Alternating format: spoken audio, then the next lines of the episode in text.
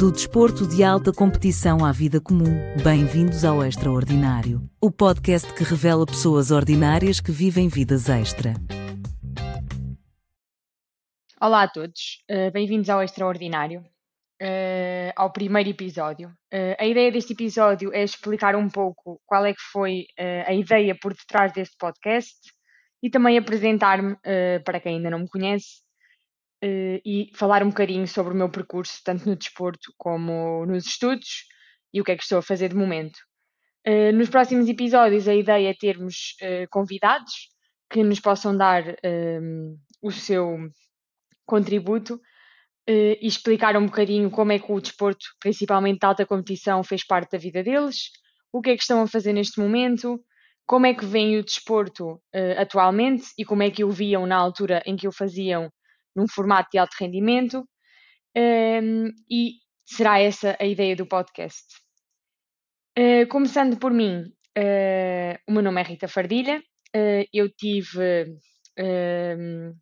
aliás, fiz triatlo de alta competição desde mais ou menos os meus 14 anos, portanto o triatlo na minha vida começou quando eu tinha 12 anos, em que após alguns anos a fazer natação de competição quando era mais nova, Uh, cheguei a essa idade dos 12 anos e precisei de fazer um desporto que me pusesse mais saudável e me cansasse um, ehm, e também me entretesse uh, e acabou por ser o triatlo no Clube dos Galitos, em Aveiro. Passado um ano de começar a fazer triatlo, comecei a participar no Campeonato Nacional em juvenis, comecei a ter alguns bons resultados, nomeadamente no duatlo, que consiste apenas em uh, correr, pedalar e voltar a correr. Também no triatlo, um, ehm, que para os mais eh, desatentos consiste em nadar, pedalar e correr, uh, e no A4 consistia apenas em nadar uh, e correr.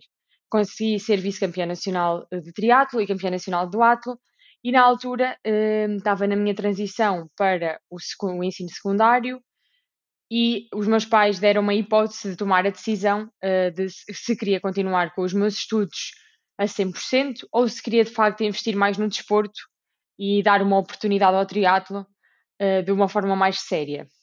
Foi então que uh, eu fui para Rio Maior, para o Centro de Alto Rendimento, uh, quando tinha 14 anos, e iria fazer aí o meu secundário enquanto treinava. Na altura, eu fui a Rio Maior, fiz um teste, na altura acho que eram 400 metros de natação e não me lembro de quantos quilómetros na pista, e o treinador era o Sérgio Santos, ou seja, ele tirava os tempos e avaliava se fazia sentido eu juntar-me à equipa que estava no centro de rendimento de Rio Maior, que na altura era a equipa do Águias de Albiarça.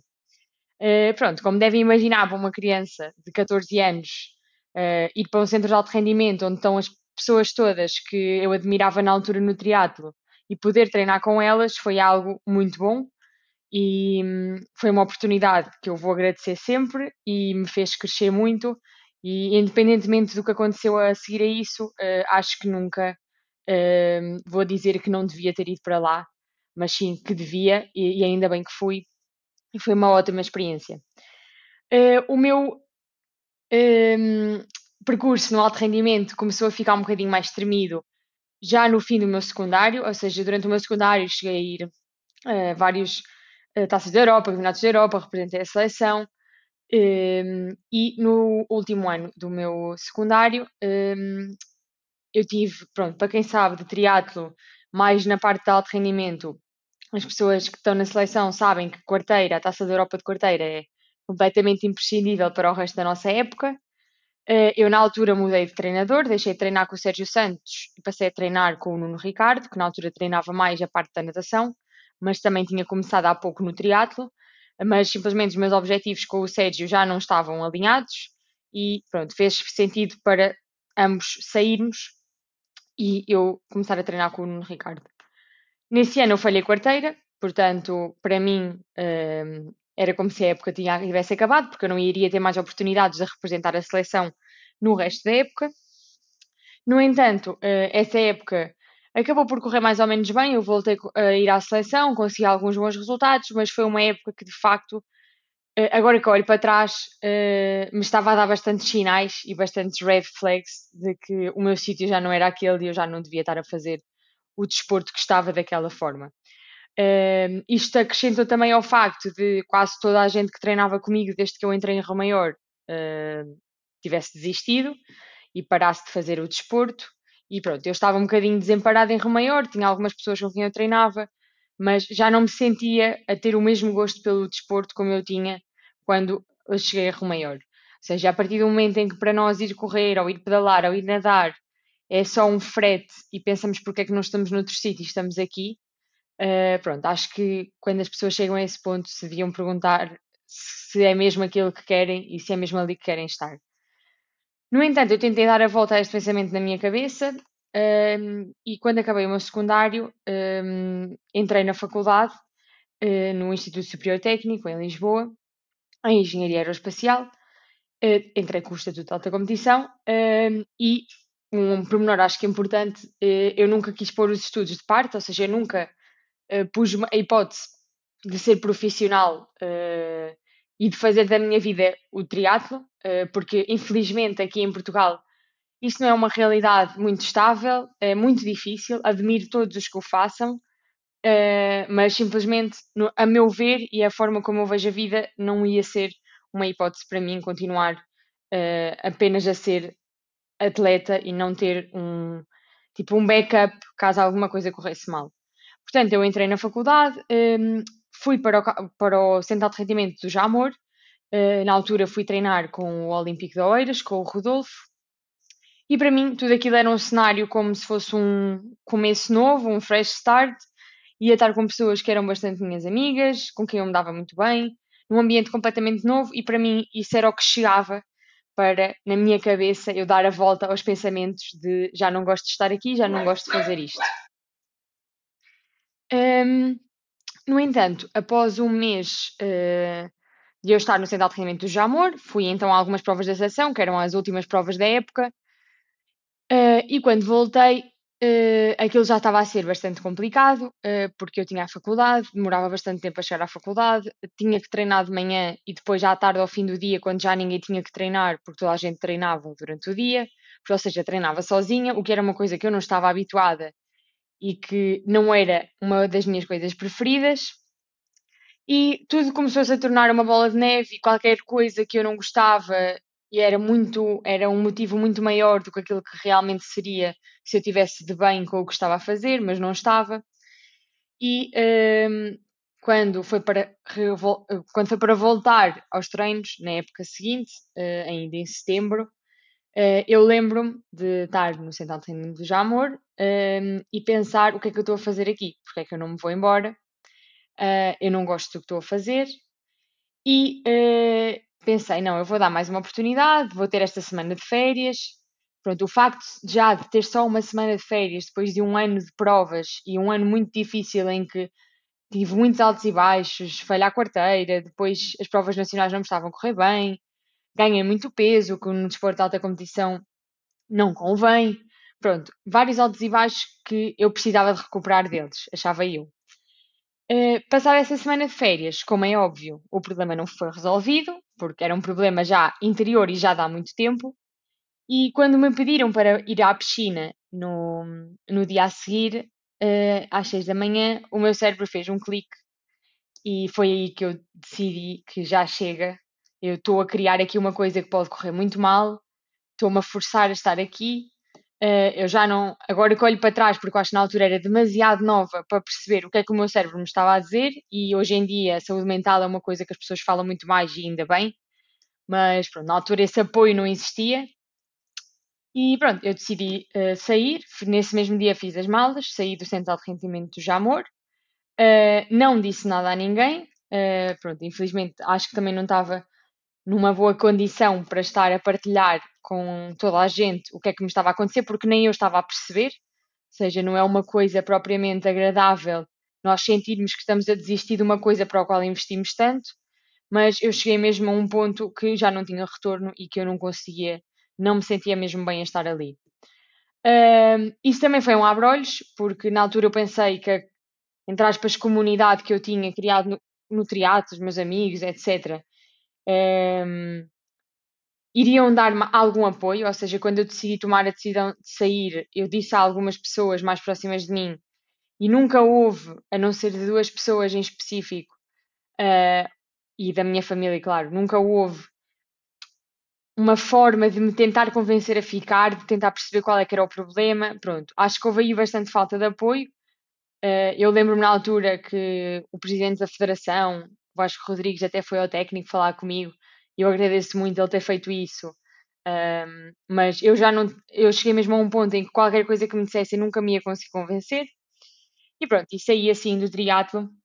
Infelizmente não saí numa fase boa, porque já tinha sido uma fase em que eu já tinha passado por muito, já estava a remoer aquela decisão há muito tempo.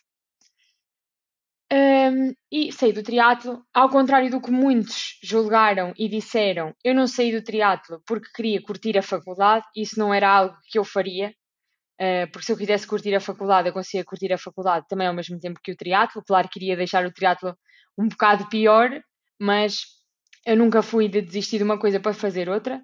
Eu desisti mesmo porque eu não estava bem a fazer o triatlo.